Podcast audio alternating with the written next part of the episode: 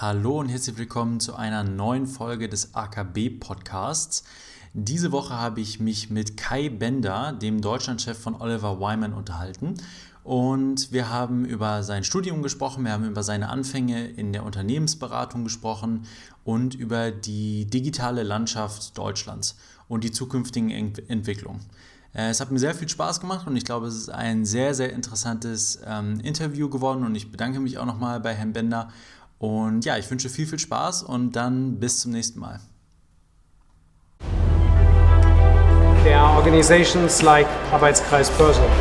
If we want to have the best talent, we have to come here and find those students. Um, they are always very driven and keen. University of Mannheim is just top notch. Very interesting questions. It's a high quality event. Many people. The Arbeitskreis Börse is unique when it comes to students, organizations in Germany. Hallo Herr Bender, wie geht's Ihnen?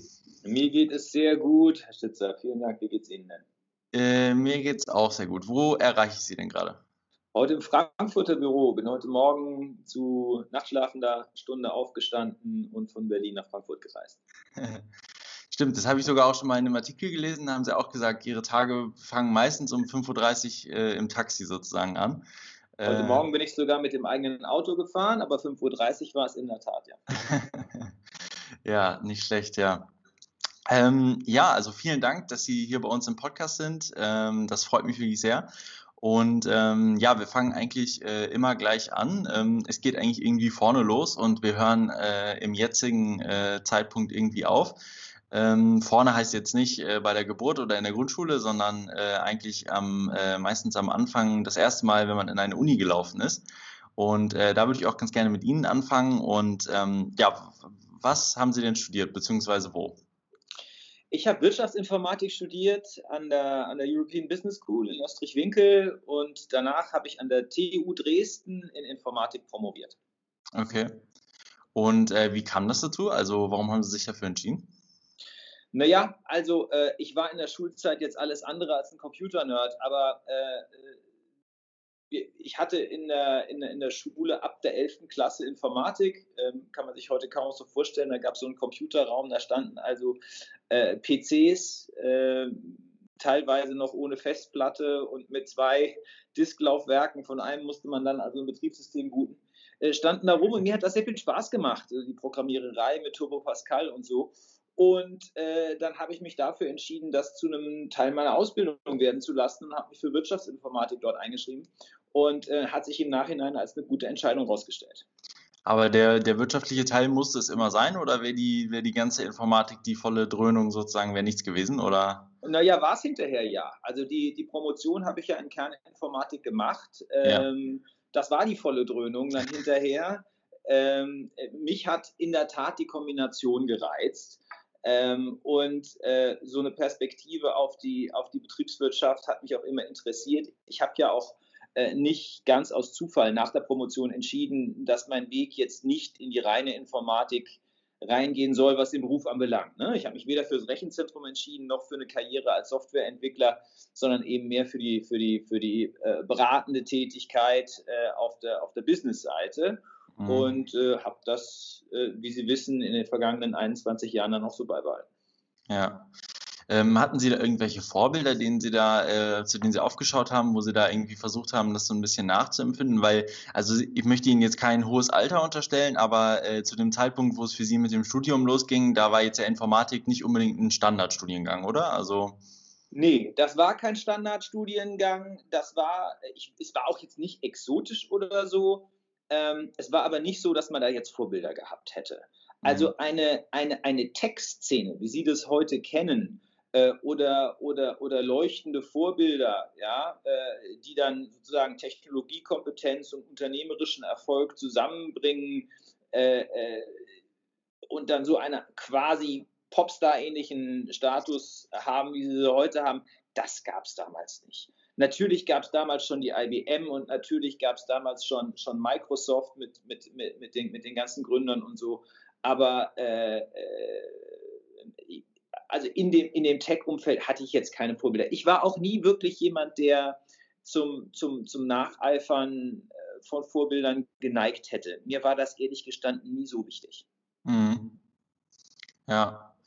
Ähm, dann haben Sie auch schon wahrscheinlich erste Berufserfahrungen immer so gesammelt zwischendrin. Was, äh, was war da so das erste, ähm, wo Sie mal so reingeschnuppert haben? War das, äh, da, sage ich mal, war das äh, das erste Praktikum mehr Coding oder war es äh, mehr irgendwie doch dann auch schon in Unternehmensberatung? In welche Richtung sind Sie da gegangen? Ah, da muss ich Ihnen jetzt so richtig, so richtig muss ich Sie jetzt enttäuschen. Nein, also ähm, damals war das so an, an, der, an, der, an der Apps, an der ich studiert habe, dass das erste Praktikum, was man machen musste, war ein sogenanntes ungelerntes Arbeiterpraktikum. Mhm. Äh, ich glaube nicht, dass die das heute noch so machen, aber hm. ich fand das damals wirklich sehr, sehr wohltuend. Ich habe im ersten Praktikum, das war jetzt nicht die erste Berufserfahrung, ich habe da vorne als Schüler auch schon mal so gejobbt, mhm. aber das erste Praktikum während des Studiums war tatsächlich ein Praktikum, bei dem ich äh, äh, einerseits in der Werkhalle an einem Band gestanden habe äh, mhm. und habe äh, Teile zusammengesteckt und äh, äh, im zweiten Teil des Praktikums war ich in der, in der, im Lager, habe kommissioniert, gepackt, bin immer ganz früh aufgestanden und ähm, habe sehr hands-on gearbeitet und es hatte überhaupt nichts mit IT zu tun und auch nichts mit irgendeiner Management- oder Verwaltungstätigkeit, sondern es war wirklich sehr hands-on. Aber es äh, hat sicherlich äh, viel geholfen für die Zukunft. Also mal so. Es, es hat total geholfen. Und danach muss ich auch sagen, äh, ging es dann auch weiter. Also äh, im Semester danach habe ich, ähm, hab ich dann tatsächlich was äh, Informatikorientiertes gemacht. Da war ich dann bei der IBM und mhm. habe äh, hab programmiert im Großrechnerumfeld. Das mhm. war dann, dann ging es schon klar in diese Richtung. Ja. Ähm, und wie sind Sie dann genau zur, zur Unternehmensberatung irgendwie gekommen? Wann, wann ging da der Schritt dann in die, in die erste Richtung? Mm, das war dann während des, des Hauptstudiums damals. Da hatte ich die Möglichkeit, äh, zwei Praktika zu machen äh, im, im Strategieberatungsumfeld, damals bei, bei Carney. Ähm, einmal in, in äh, Los Angeles und mhm. einmal in Düsseldorf.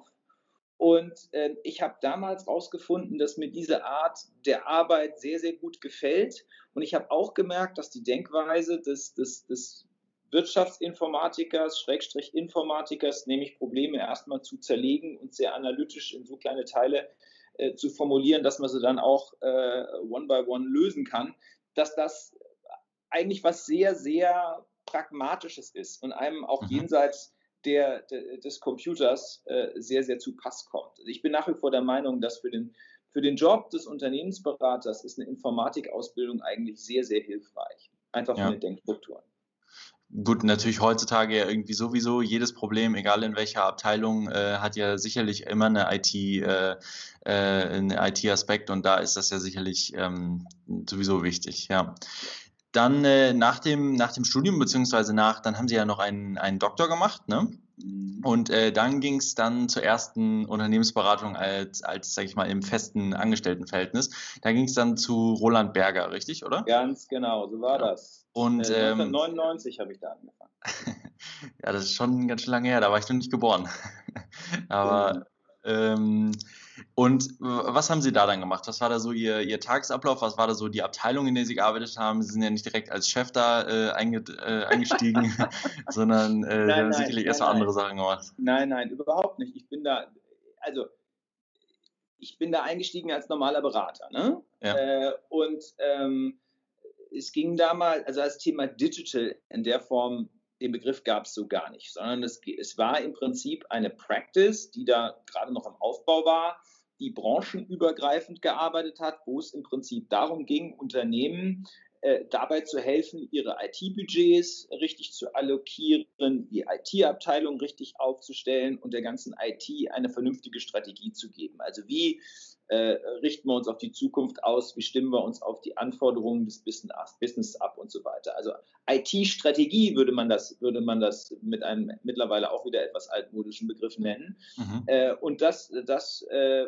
haben wir da ausgeprägt und äh, das, das hat sich als sehr zielführend ähm, erwiesen. Zum einen, weil es eine branchenübergreifende äh, Disziplin war. Ich habe mich nie auf eine Branche festgelegt. Ich habe, äh, und das trifft für die wenigsten Berater zu, ich habe wirklich über das gesamte Spektrum an Branchen hinweg gearbeitet in meiner Laufbahn. Und zum anderen, das ist jetzt wirklich reines Glück, äh, hat, sich das, hat sich das Ganze natürlich fortgeschrieben in Richtung der Technologierelevanz für das ganze Thema digital. Also digital beginnt ja nicht bei Tech, sondern digital beginnt beim Kunden und bei der Disruption von Geschäftsmodellen. Aber mhm. Tech ist halt ein wichtiger Enabler. Und insofern gibt es da schon eine Entwicklungslinie von der Beratung in IT-Strategien hinein in das Thema digital. Mhm. Vielleicht können Sie vielleicht noch mal kurz einmal irgendwie so für alle umreißen, was macht eigentlich eine Strategieberatung genau? Also okay, man kennt Wirtschaftsprüfungen, dann Strategieberatung. Was ist da jetzt so genau? Äh, was ist so der ähm, der Everyday äh, Job sozusagen, der da gemacht wird? Naja, ein, ein, ein Unternehmen ist ähm, einer ganzen Reihe von Veränderungen ausgesetzt. Ja, ähm, das, das betrifft einerseits Trends am Markt, ja, wonach die Kunden eines Unternehmens fragen. Das betrifft technologische Innovationen, die die Prozesse eines Unternehmens verändern.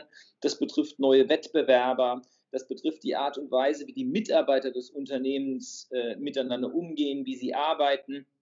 Das betrifft die Perspektive des Kapitalmarkts, der von einem Unternehmen bestimmtes Verhalten und bestimmte Ergebnisse erwartet. Ähm, und diese, diese Veränderungen, die sind für ein Unternehmen nicht immer unmittelbar äh, umsetzbar in Maßnahmen. Ja? Da mhm. gibt es also neue Trends, die erstmal der Interpretation bedürfen und der Ableitung von Maßnahmen bedürfen. Und äh, ganz grob gesagt ist es das, was ein Strategieberater letzten Endes leistet. Er hilft Unternehmen, sich auf neue Herausforderungen vorzubereiten und setzt die externen Impulse, die äh, intern nicht ohne weiteres gesetzt werden können. Mhm. Ja, das ist, äh, denke ich mal, sehr gut äh, zusammengefasst. Ähm, dann nach, nach Ihrer Zeit dann äh, bei Roland Berger, da sind Sie ja dann zu Oliver Wyman gegangen. Da sind Sie jetzt auch schon seit zehn Jahren, glaube ich, ne, oder? Seit elf sind Sie jetzt sogar schon. Seit elf Jahren, ja. ähm, was, war, was war da genau äh, Ihr, Ihr, Ihr Einstieg, Ihr, Ihre Arbeit, die Sie da übernommen haben?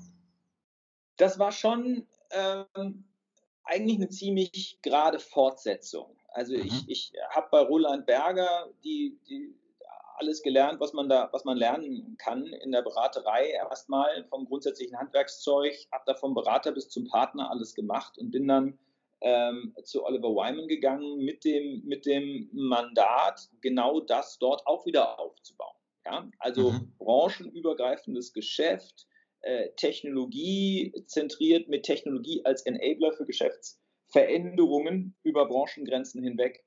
Und ähm, da bin ich 2000, den Wechsel habe ich 2009 gemacht. Und mhm. so ab 2012 wurde sehr klar absehbar, dass dort ein Thema digital äh, erscheint, äh, dass das Spiel komplett ändern würde. Und dann haben wir mhm. das aufgegriffen und dann fortgeschrieben. Okay. Und ähm, wenn Sie jetzt mal so Ihre ersten äh, Anfragen beziehungsweise so Ihre ersten Projekte, die Sie damals hatten, jetzt mit dem vergleichen, was Sie jetzt heutzutage beraten, ähm, wie hat sich das irgendwie gewandelt? Also ich denke mal, klar, das hat sich wahrscheinlich jetzt in den letzten sechs Monaten noch mal ein bisschen gewandelt, was irgendwie immer so nachgefragt wird an Beratungstätigkeiten. Ähm, aber was sind so die Felder? Was ist so der klassische Beratungsfall, der irgendwie von einem, einem einer großen deutschen Firma kommt? Naja, also ähm, es gibt beides. Sowohl ähm, klassische Zyklen der Beratungsnachfrage, wenn man so ein paar Metathemen hochheben, hochheben will, mhm. als auch grundsätzliche Veränderungen in der Beratung. Beides, beides äh, kommt vor und beides gibt's. Ähm, die grundsätzlichen Fragen nach Wachstumspotenzialen unserer Kunden beziehungsweise nach Effizienzpotenzialen, die kommen immer wieder. Mhm. Und die sind auch ganz häufig Reaktionen auf ökonomische Zyklen, die ja immer wiederkehren, wie Sie wissen. Äh, und deshalb kehren diese Themen auch immer wieder. Die mhm. Mittel, mit denen diesen Zyklen begegnet wird und mit denen wir Antworten finden auf die, auf die Fragen unserer Kunden, die haben sich natürlich dramatisch gewandelt. Ich habe jetzt mhm. schon mehrfach das Thema Digitalisierung genannt. Also äh, die, die, die, ähm, die Automatisierungsgrade, die heute möglich sind, wenn wir beispielsweise über die Digitalisierung von Prozessen reden, die äh, Art und Weise, wie wir mit unseren Kunden arbeiten können, um deren kleinen Frontends und deren Customer Journeys beispielsweise äh, zu bearbeiten und zu überarbeiten und neu zu launchen, die, die sind natürlich heute ganz anders. Mhm. Äh, und ich glaube, die noch größere Veränderung hat es wahrscheinlich in der Art gegeben, wie wir arbeiten. Ähm, als ich angefangen habe mit der Beratung, da war, äh, äh, da war das noch ziemlich wasserfalliges Geschäft. Ja? Mhm. Da war also der, der, der, Klassiker, man macht erstmal äh, ein paar Wochen Analyse und dann macht man ein Konzept und eine Planung und dann geht es in eine Umsetzungsvorbereitung und irgendwann wird dann mal was implementiert und ob der Strategieberater dann überhaupt noch an Bord ist oder das an jemand anderen übergibt, das mhm. sei mal dahingestellt. Diese Arbeitsweise, die ist in den, äh, in den, in den letzten Jahren doch äh, komplett äh, revolutioniert, revolutioniert worden. Also der okay. Wasserfall ist weitestgehend verschwunden. Das Thema agiler Methoden, ähm, äh, pilotorientierter äh, Methoden, MVP-orientierten Arbeitens, also äh, Minimal Viable Product, möglichst mhm. schnell zu was Einsetzbarem zu kommen, äh, das ist eigentlich heute die Norm. Und das hat natürlich auch das Arbeiten des, des, des Strategieberaters sehr grundsätzlich verändert. Mhm.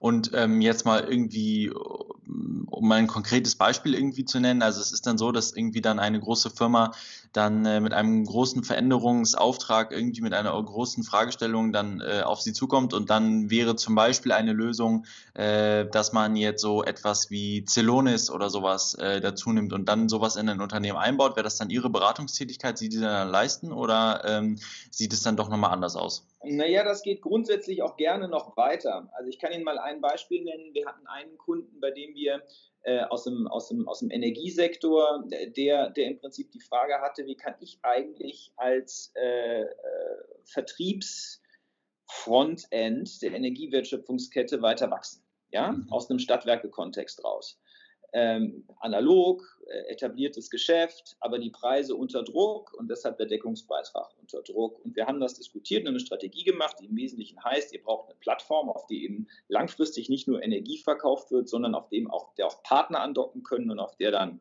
zum Beispiel Transportdienstleistungen, Lieferservices, alles Mögliche angedockt werden können. Einfach um ein größeres Share of Wallet äh, beim mhm. Kunden zu generieren und dadurch dann auch zu wachsen. Und auf der anderen Seite das Ganze digital zu machen, weil dann die, die, die Kosten äh, der, der Vertriebstätigkeit auch sinken.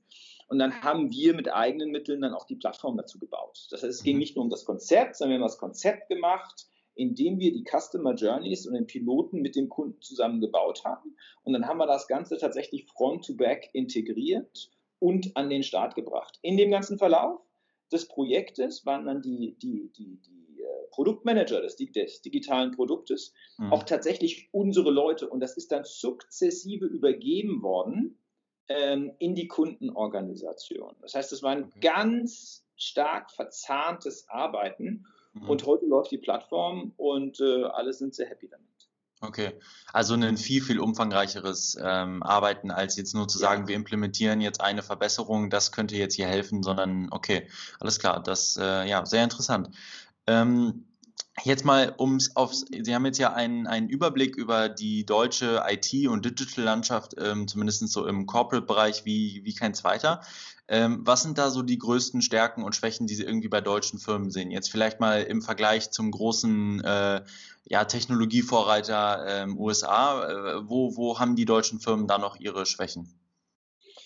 Naja, ähm, nach Stärken und Schwächen wird da, wird da ganz häufig gefragt. Ich glaube ehrlich gestanden, ähm, dass in manchen Bereichen der Vergleich wichtig ist, aber eben nicht in allen. Wenn Sie versuchen würden, auf Teufel komm raus, das ganze Tech-Ökosystem jetzt in Deutschland nachzubauen, mhm. äh, dann erzeugen Sie auch ganz viel äh, Fehlschläge, weil die Zeit halt nun mal auch schon weitergegangen ist. Und Sie werden jetzt nicht aus der hohlen Hand ein zweites Google, ein zweites Amazon und ein zweites äh, Facebook und Apple hier einfach aus dem Boden stampfen können.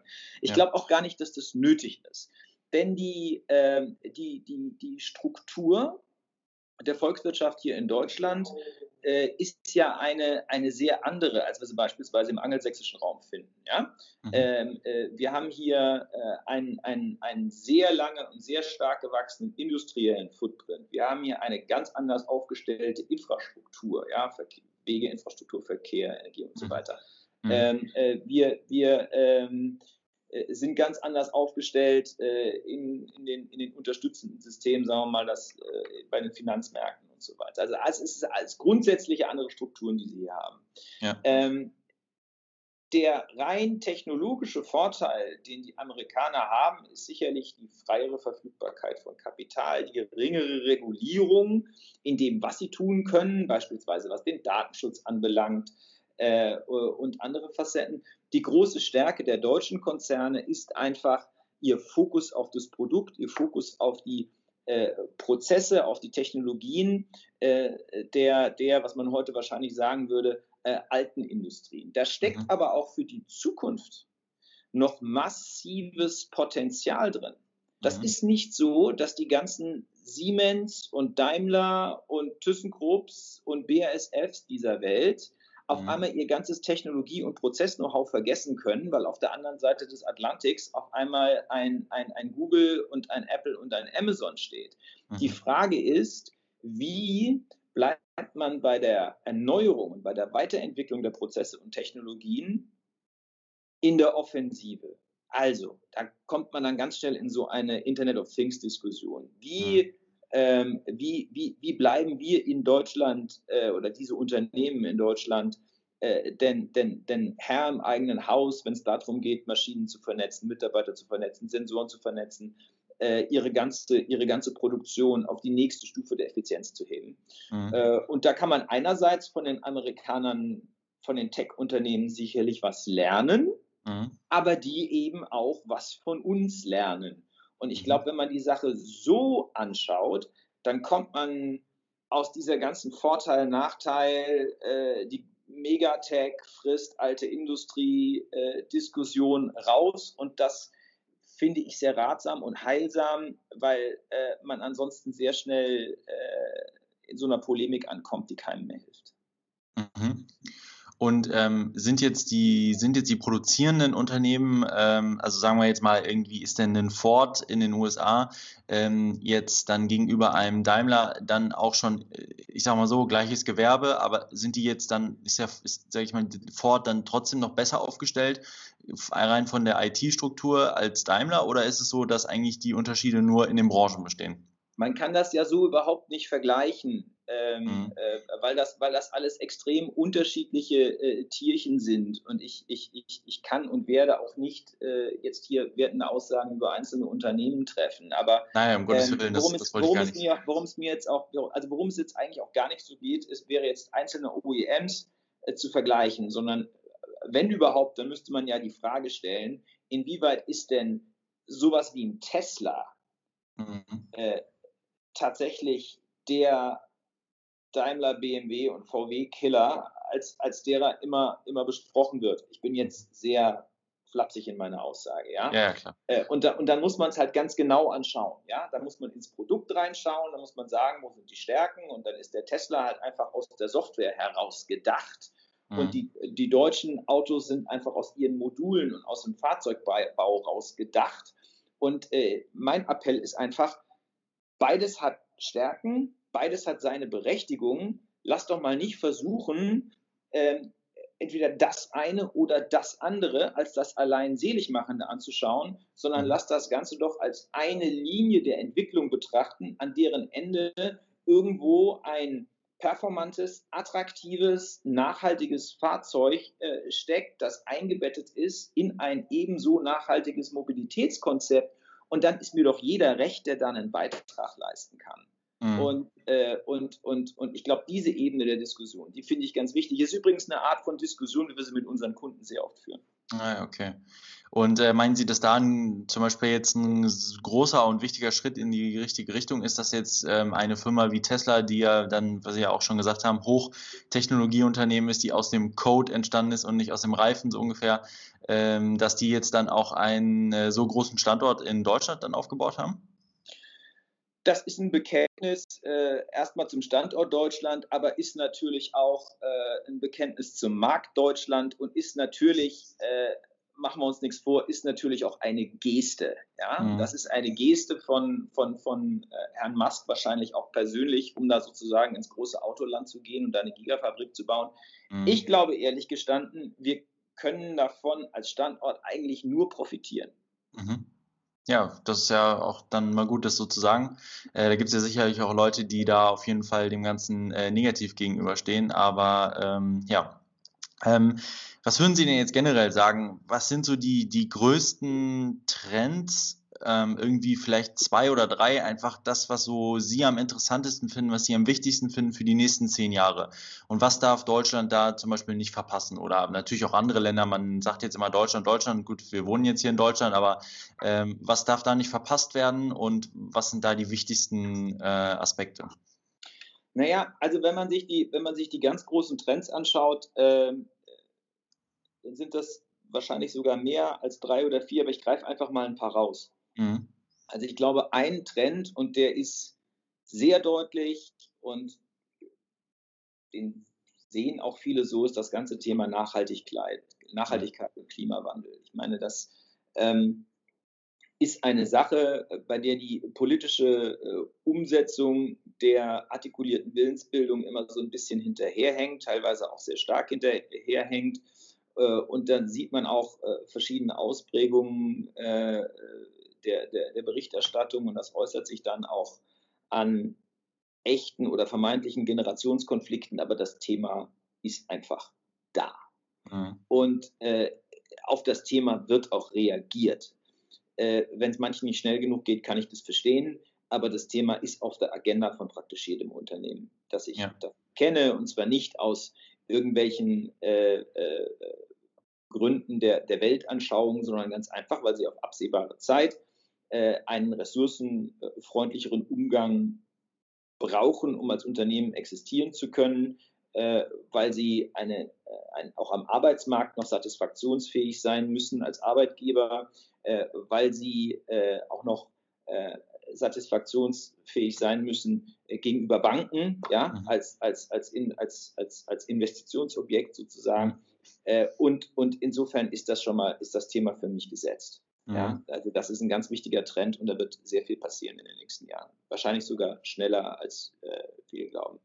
Das zweite ist das Thema digital. Das gibt es ja jetzt schon eine ganze Reihe von Jahren. Das ist aber mitnichten äh, fertig. Da wird sich eher mhm. äh, noch eine beschleunigte Entwicklung äh, ergeben. Das kann man nicht 100% vorhersehen, aber alles an der Schnittstelle, sagen wir mal, einerseits basistechnologisch könnte sein, dass aus der Quantencomputing-Richtung äh, da was kommt. Ich habe meine mhm. Zweifel, dass das jetzt die nächsten ein, zwei Jahre äh, hinaus so stabil wird, dass man dann da sofort Anwendungen sieht. Aber das ist eine ganz interessante Richtung. Mhm. Ähm, ga, ganz wichtig in der, in der, in der Digital, im Digitaltrend sehe ich die Schnittstelle zu so Themenfeldern wie Medizin und Pflege zum Beispiel mhm. ähm, weil, weil das auch eine Antwort ist auf, auf, den, auf, die, auf die demografische Veränderung in den Industrienationen, also die zunehmende Alterung. Da wird auf jeden Fall noch viel passieren. Das dritte Thema äh, ist eher ein gesellschaftliches, was ich gern äh, nennen würde. Wir haben es in den äh, vergangenen, ja, ich muss ja schon sagen, Jahrzehnten, die ich jetzt dabei bin, ähm, mit, einem, mit einer substanziellen Schwächung aller relevanten gesellschaftlichen Institutionen zu tun. Mhm. Wissen Sie, als ich, als ich, jetzt klinge ich so ein bisschen onkelig, sehen Sie es mir nach, aber als ich ein Kind war, ja, ja. bin Jahrgang 72, als ich ein Kind war, da waren im Prinzip alle Institutionen so, die man so gängig hat, ja, intakt. Ja, die, die, die, großen politischen Parteien und, und, und da gab es ja viel weniger als heute. Mhm. Die Fernsehsender, die Kirchen, die Sportvereine, äh, die Schulen you name it, ja. Mhm. Ähm, wenn Sie mal da wirklich kritisch drauf gucken, dann sehen Sie ja, äh, dass die meisten dieser Institutionen, vielleicht mit Ausnahme der großen Museen, äh, alle an, an, Relevanz für den gesellschaftlichen Alltag ganz stark eingebüßt haben.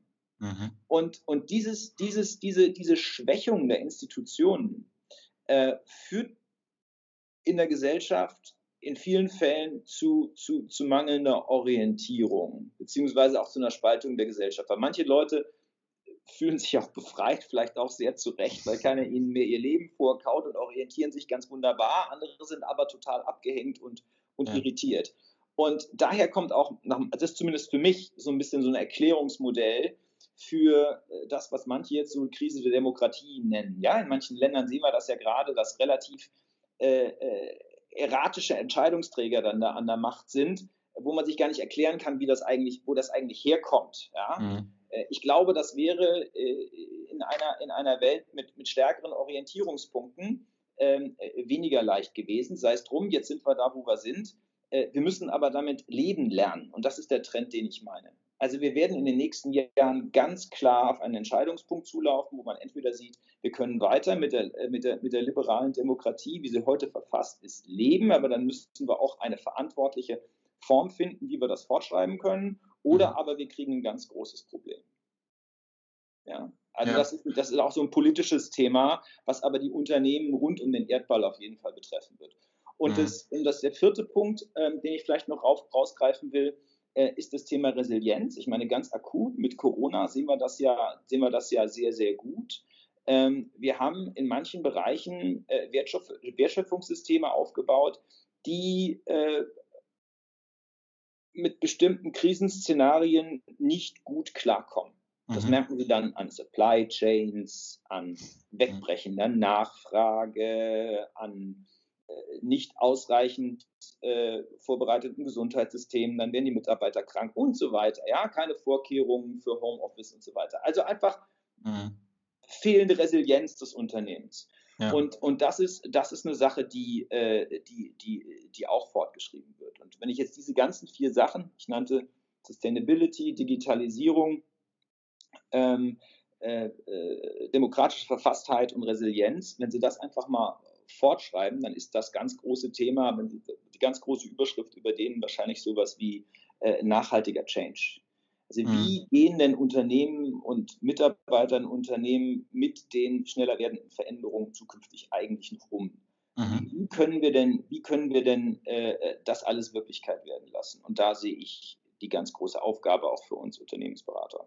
Mhm. Sorry für die lange Antwort. Nee, das äh, wunderbar, das äh, fand ich super, das war sehr, sehr interessant. Und äh, das ist ja wirklich toll, mal da so eine äh, von da, sag ich mal, aus der ersten Hand, aus der beratenden Hand, äh, da mal so, ein, so eine Einschätzung zu bekommen. Ähm, ja, jetzt sind wir eigentlich schon am Ende angelangt. Weiter möchte ich Ihnen gar nicht die Zeit äh, stehlen. Es gibt noch eine Sache, die kommt immer bei uns zum Schluss und das ist ein Ratschlag für, für junge Studenten. Ähm, und ja, also was können Sie da einfach jungen Studenten mitgeben? Was haben Sie so gelernt in, in Ihren Studienjahren, in Ihren Arbeitsjahren? Was ist irgendwie wichtig?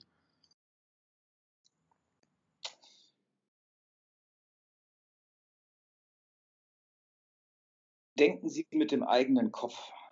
Ähm, ich habe es am Anfang schon gesagt, ich bin von Vorbildern, mhm. insbesondere den ganz großen Leuchtenden, immer relativ weit weg geblieben, was nicht heißt, dass ich beratungsresistent bin. Ich habe immer versucht, mir sozusagen Bits and Pieces von, von klugen Dingen irgendwie zu suchen und Ratschläge von anzunehmen und nachzuvollziehen und zusammenzusetzen. Mhm. Ähm, aber aber ich, ich, ich fand es immer gefährlich, äh, dem einen Leuchtfeuer hinterher zu laufen, weil nach meinem Dafürhalten da eigentlich nichts rauskommen kann, außer einer Kopie. Mhm. Insofern äh, kann ich nur sagen, denken Sie mit dem eigenen Kopf äh, und versuchen sie, ihre eigenen Träume wahr werden zu lassen und haben sie vor den eigenen Träumen äh, auch keine Angst. Sehr gut, Dankeschön. Das war ein schönes äh, Abschlusswort und äh, ich bedanke mich auf jeden Fall sehr ähm, für, für das Interview. Es hat mir viel Spaß gemacht und äh, dann wünsche ich Ihnen noch einen schönen Tag. Danke, Herr Sitzer. Alles Gute. Toi, Ciao. Toi, toi. Ciao.